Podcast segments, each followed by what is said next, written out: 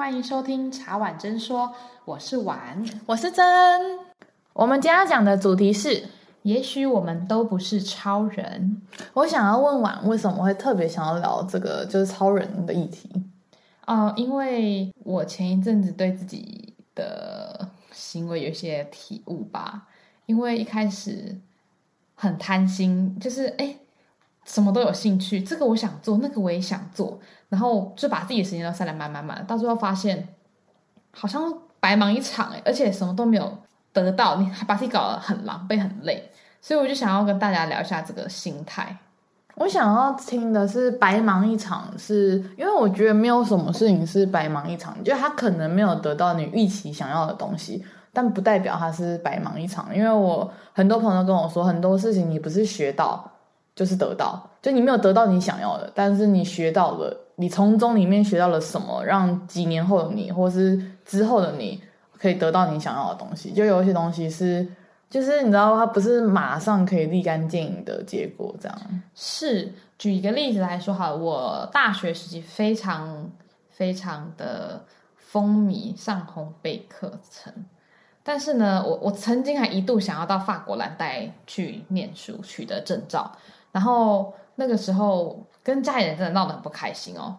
然后又想学法文，又想学日文，到最后，但是因为你也知道，烘焙这个东西，现在对我的经济呃经济这学科来讲，其实两个是完全不一样的东西。那你也没办法透过这种东西来帮自己加分。假设如果我可以做到行销，就那当然是一个办法。可是我就是没有做到那个部分，没有做到那个等级，所以对我来说，烘焙课对经济来讲，它就是一个白忙一场。它可能对我的生活品质有帮助，没有错，这个我承认。但是我的生活品质我很满意了，就是不用再透过这个地方再特别的去增加我的生活品质。我应该要增加的是，我趁年轻的时候打好我的专业能力，以后如何不被取代这件事情。那学法文、学日文这件事情，语言是一直都要学习，因为它不断的在更新嘛。那也不是立即可以见效，所以而且都要花很多时间。所以你到最后就发现，哎，我花了好多时间在做这些事情，可是你这些东西都是不能马上见效的。虽然说，呃，有些东西你可以呃用一辈子，因为你会讲了一个语言，你就可以用一辈子，跟着你是好事嘛。但是假设我现在要去面试一个工作好了，它是法商，它是日商，它是它要求你要到。呃，可能 B two 的 level，B two 就是呃中中高级的左右等级。那日文可能要求你 N one 最高级的等级，可是我没有啊。到最后来，对于现在我来讲，还是白忙一场。这个我的意见，我的想法就跟你不太一样了。首先，那个烘焙的这件事情，我不觉得烘焙跟经济一定要有相关啊。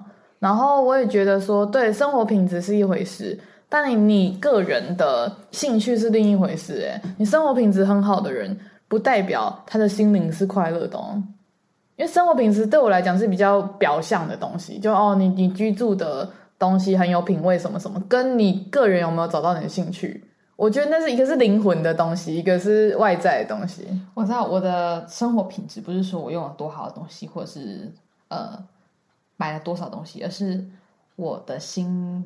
里平静的状态。那那个时候，因为我学烘焙的时间大过于我的专业，我花费在专业的时间，所以变成说我累我在累积专业上面其实是输输呃略低于其他同辈的，因为他们花了很多比我多的时间嘛，然后他们也花很多时间去实习，但是我都没有去实习，我一直去上烘焙课。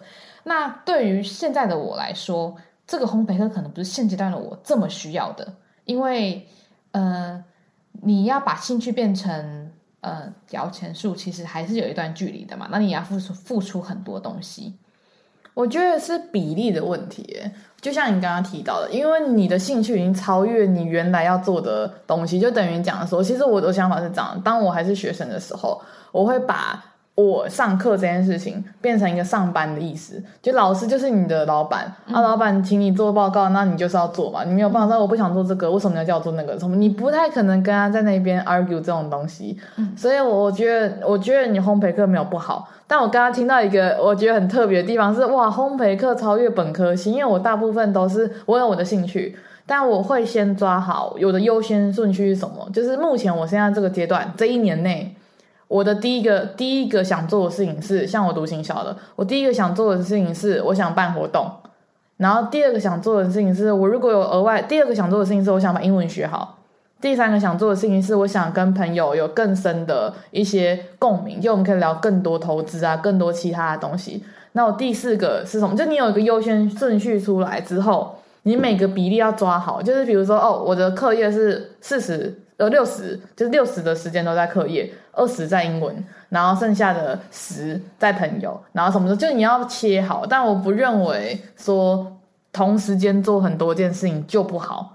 只是你要拿捏很好，你不能就是反客为主，就是其实你的本科系是经济，但是你把烘焙变成很像是你的本科系的在读的。其实那个时候我就是想要转烘焙，我的我的呃 major 嘛。就你的主修，对，我就是想要往餐饮业，你知道吗？那个时候，我都我都我都已经说我要去蓝带了。那那时候我当然是会把心力放在烘焙这件事情。但是你没有真的转啊？就我就想说，你还不如直接不同意啊。可是你没有，就是你没有去协调嘛。所以而且你要直接从，啊、因为其实说真的，就大家听他前面就知道，经济也是你自己本人选的科系，只是你投入下去发现啊不对了。对对对，但不对的过程中，我是倾向于见风转舵的人，就是。啊！我现在先投入这些东西啊！我发现我不喜欢了，我就不会继续做下去了。因为你投入越多，你失去的越多。我的意思是说，就跟股票啊，你就已经看到在跌了，然后你还说不要，我要等。如果你没有任何很急需的东西，那当然没问题啊。嗯、但如果你今天是正常人都会选择断头杀出嘛，就你已经我好，我知道我自己做错决定了。那前面的时间跟成本跟什么，我赶对我赶快回头是岸。那你后面要投入那些东西之之下，第一个你也不快乐。你也不会因为，比如说像你可能对经济没有像烘焙那么有兴趣，那时候我们举例而已。然后你你投入了那么多东西在经济，然后第一个你读了也不开心，然后然后第二个是这些你不开心的事情，你也不会拿它来找工作啊。那你在培养那些专业那些懂吗？对你真正的工作，因为你就不会往那个地方去找工作嘛。好像你真的经济超厉害的，但你也不会往那个方向去找工作，不是吗？好，我想要先问你的看法一下，就是。对于呃，你发现一件事情你不喜欢，你就赶快回头。但是有时候一开始你可能会觉得有兴趣，是因为你接触的不够深，对吧？对，因为你一开始你都很先很广泛的接触，你觉得哎，好像什么都有兴趣。那但是当你再往深一点点发现的时候，你发现哎，事情好像不是你想的这么美好，所以你就不做了。但是你又怎么知道说？这个真的不是你想做的，因为或许你只是对这个东西不够了解啊，就是你了解的不够深入。我觉得我自己是有个比例的人，就是比如说我刚开始在做行销，我刚开始对行销很有兴趣，你会设停损点？对，我会设一个停损点。比如说我对行销很有兴趣，但是我做了三十个报告之后，我觉得好累。可那个好累不是我讨厌这个科系，我讨厌这个东西。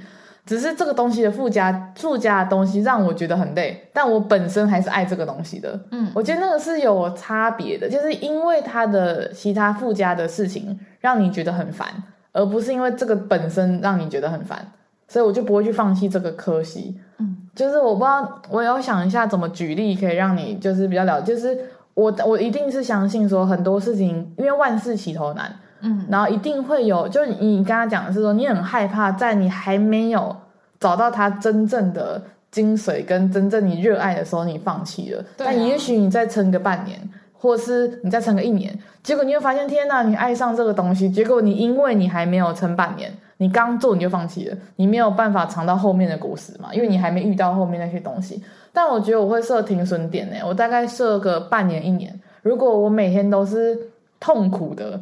去做这些事情，就是因为每天叫醒你的是闹钟还是你的梦想，就是这样。那我当时我刚开始进行销，我没有那么笃定这是我要的。那甚至前面在做报告还做很多事情的时候，我是痛苦的，因为我根本就不知道行销要怎么做，尤其它又是一个这么活的东西。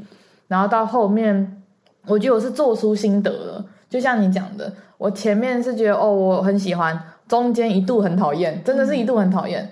但后面因为了一些契机，让我重新喜欢这个科系，而且甚至更喜欢。然后，可是我觉得不要因为不想要怕，不要不要因为不想要负担你做的错误决定，而继续聊了皮的下去做。因为到因为我们的人生真的很不长，我的不长是说跟其他，就你的精华时间真的很不长了。所以我，我我自己是这样认为的，就是你要设好停损点。嗯，就像你进一家公司，你就说啊，我想在这边待三年，但是可能你遇到的同事太好，或是你主管很赏识你，然后或是你有其他的就是外外转的机会，然后而因为这些事情，所以你会想待五年，想待六年。但也有可能因为你主管真的跟你沟通不良，理念不合。我本来想待三年的，我觉得我一年就够了。就是你会有一个先在你做决定之前，先设一个停损点。就我们还没有很了解这件事情，但我大概觉得我愿意花两年的代价。去尝试看看这个东西，但我在过做的过程中，你一定思考一直改变嘛？说今天被主管骂，哦，他真的怎么会这么难相处？怎么听不懂人话？说类似这样。然后明天同事很好，哎呀，好像也没那么糟。但你到你接近你的 deadline 的时候，到两年的，就是你中间会有很多加减分嘛。嗯。等到等到两年的时候，你就会做出了决定，说，嗯，我刚刚把所有事情加分的加完，减分的减完，嗯，我觉得还是要离开，因为哪些点我实在是受不了。我觉得我应该值得更好的发展。嗯，的话，我觉得先做一个停损点，然后一直去印证这个停损点去更改。我我不太建议人家一做一个决定之后，我就是死都要做完。我就算知道我不喜欢，我还是要把它做完。我不想要当一个半途而废的人。我觉得半途而废没有不好，看你用在哪里。我觉得有时候一昧的把一件事情。把一件你不喜欢的事情做完，我觉得是浪费自己的身心灵的时间，也浪费了你去探索更多值得的事情的时间。我是这样的想法了，我也想听听你的想法，你觉得怎么样？嗯、呃，先以我自己的例子来说好了。首先，我是非常感谢我的家人，我的父母反对我去蓝带留学。嗯，因为你知道现在餐饮业竞争之激烈嘛，我他们不希望我把。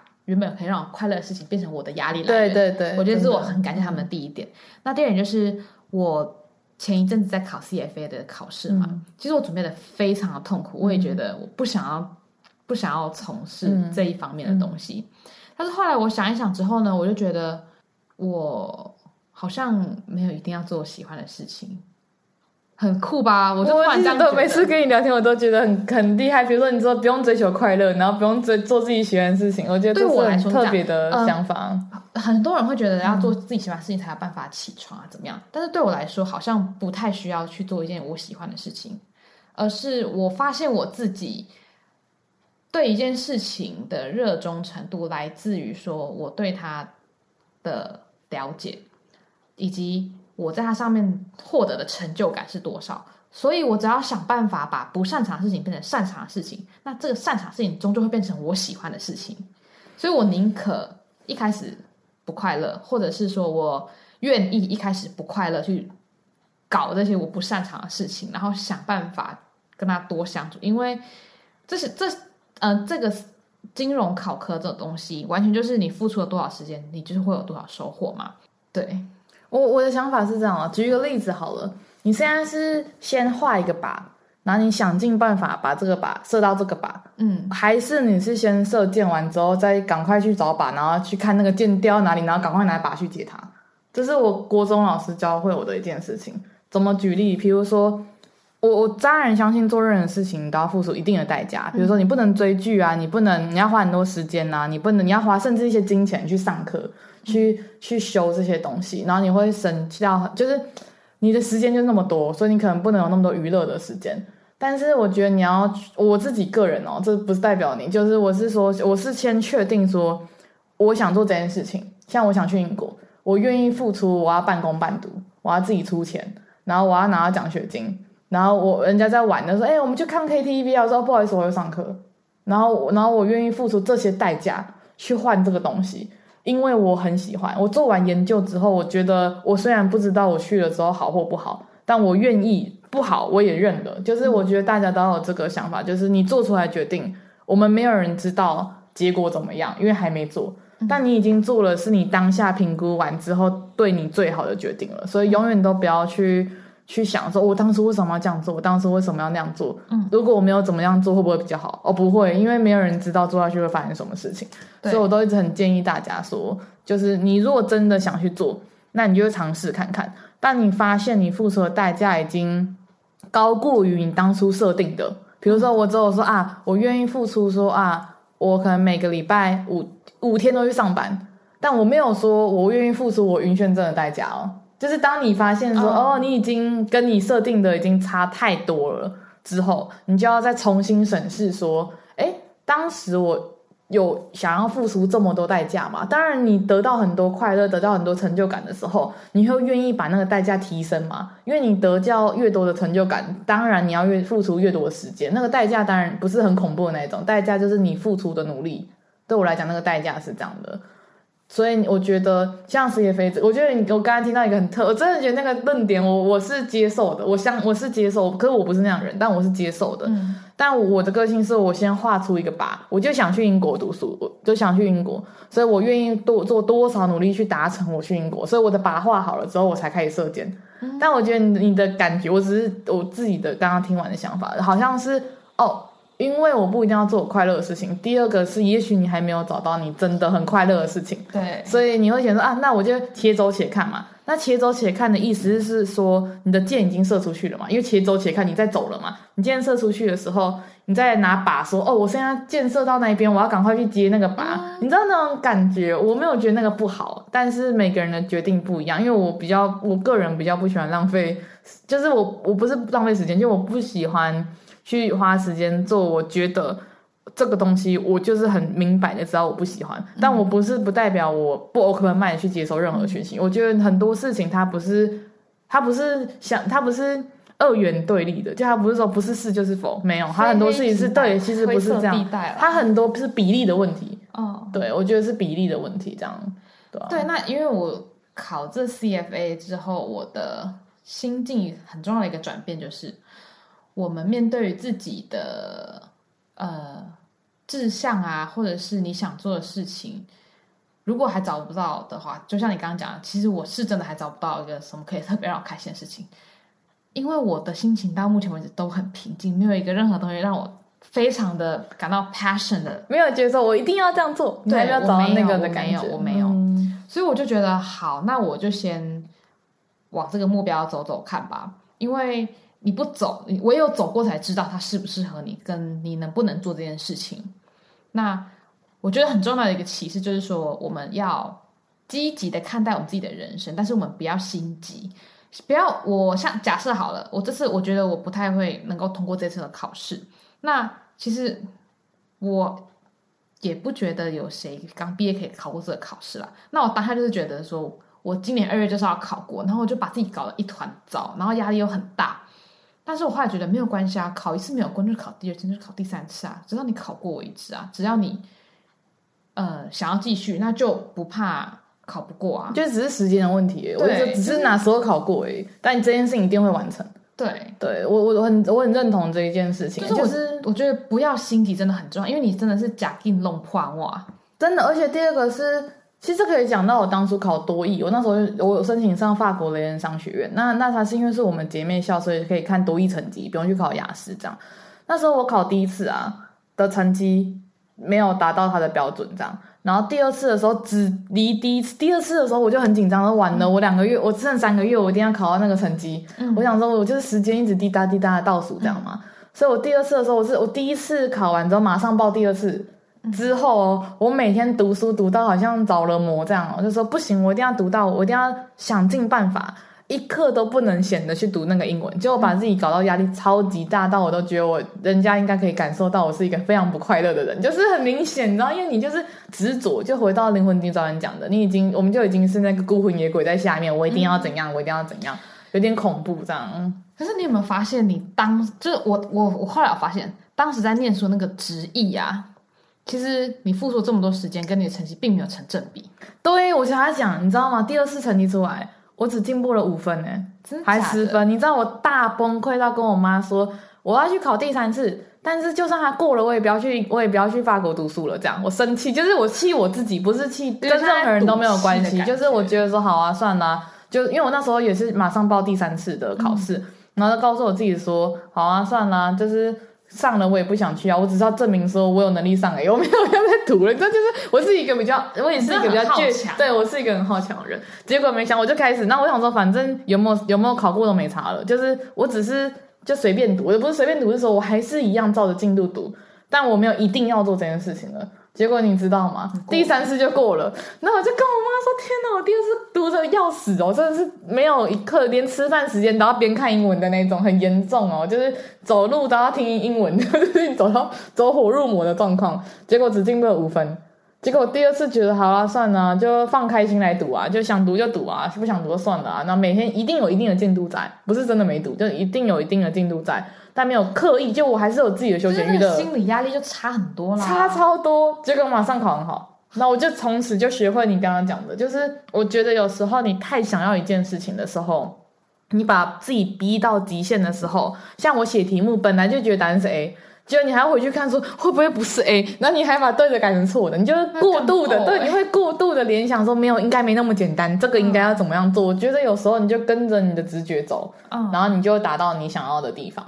对，所以我觉得就是你要能够体悟到说，哎，你现在自己的能力到底在哪里？就是你不要现在现在的阶段，对于现在阶段的你来说去做那些不切实际的目标，那对于你来讲会是很大的一个压力。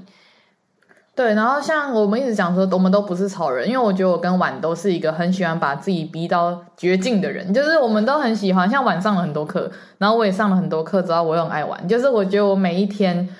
都好像别人的三四天在活的那种感觉，但是我我觉得没有什么不好。我们然后我到现在还没有达到我心中觉得理想的状况，就是我觉得我还有更多想要努努力这样。但是我都很建议大家说，对，我们也许都不是超人，但我们都可以在其中把我们的优先次序。你现在目前而言，对你现在的你最重要的是哪几件事情？对，那你你想要怎样的比例？因为我我不我超级不建议大家每次都只做一件事情，因为那个时间真的是花的很长，嗯、而且当那一件事情你没有达到你想要的时候，你的挫败感跟你的地球毁灭感是，因为对你全部时间都付出在那个东西上面。你鸡蛋不要放到同一个篮子里，你就你现在同时做四件事情，结果你 A 毁了，你还想说算了，我还可以换你的心境去 B、C，得到一点成就感再回来做 A。我当然不是鼓励大家一时半就不要做了这样，没有没有，就是你可以转换个环境跟心境之后，嗯、沉淀一下之后再回来做。对，而且通常你有不同的事情在呃忙的时候，思考之后，你就会有很多不一样呃维度的。想法就是，说不定对于这三件事情都可以互相有帮助，都是环环相扣，是相乘的。我都是这样觉得，相辅相成，真的，你要想办法让你现在在做的事情怎么样让它相辅相成。对，然后我还是希望大家就是，就像我们刚刚提到，优先顺序排好，然后如果真的不行的时候，一定要适时的 say no。就你知道你自己已经就濒临崩溃边缘的时候。嗯你不要再逼自己了。有时候出去走一走，然后出去玩一下，跟同朋朋友聊聊之后，我觉得你回来再回来看这件事情，它没有你想的那么严重，不会因为你做错了一个决定，你的人生就毁了。除了犯法的事情，那是一定的。但是很多事情，很多人的人生会毁，不是只是因为做错一个决定，它是环环相，他连续做错很多决定才有可能这样。那如果我们决定只是小的，比如说英文没，就比如考试没考好。工作没找好，那这个都是可以补救的。但是如果是做违法，那那当然是没办法补救这样。然后我也希望大家在衡量自己的，就是我想做这四件事情的时候，你要先衡量你自己的能力，然后你想要付出多大的代价，你愿意付出多大的代价。然后最后就是健康是最重要的，不管你想做多少事情，都不能跟健康抵触，因为很多事情。就是健康是唯一，它是唯一一个东西，这样。真的，这句话他最有资格这样讲。之前还有人忙到晕眩症，啊、你现在真的是要好好的实践这句话哦。然后，因为我最近在再再给我一点点，我再再分享一个事情，就是因为我我很好的朋友最近他检测出来之后，他有一些癌症的，而且他很年轻这样，所以我因为他这件事情之后跟我妈说，我觉得我如果拼到来最后。我四十岁就死了，就像那时候你讲的。对啊，我宁可活到八十岁，然后每天慢慢的就是把所有的度过。我每天都对得起我自己，啊、我每每天都问心无愧的活，但我不要一次就把火花用完，因为我的身体不一定有办法负荷。有时候不是你能力不足，是正常人都没有办法这样做。Uh huh. 对，然后我也觉得大家比例切好，优先顺序做好，健康是第一，绝对不要用任何东西去跟健康换，因为不值得。因为你后来你失去健康之后。像如果像他得癌症，他可能要花时间去化疗，你要花更多的钱、更多的时间，你还要让你的父母、你的家人为你担心。那我觉得那样付出的代价是最大的。我觉得没有任何一个代价比健康还重要。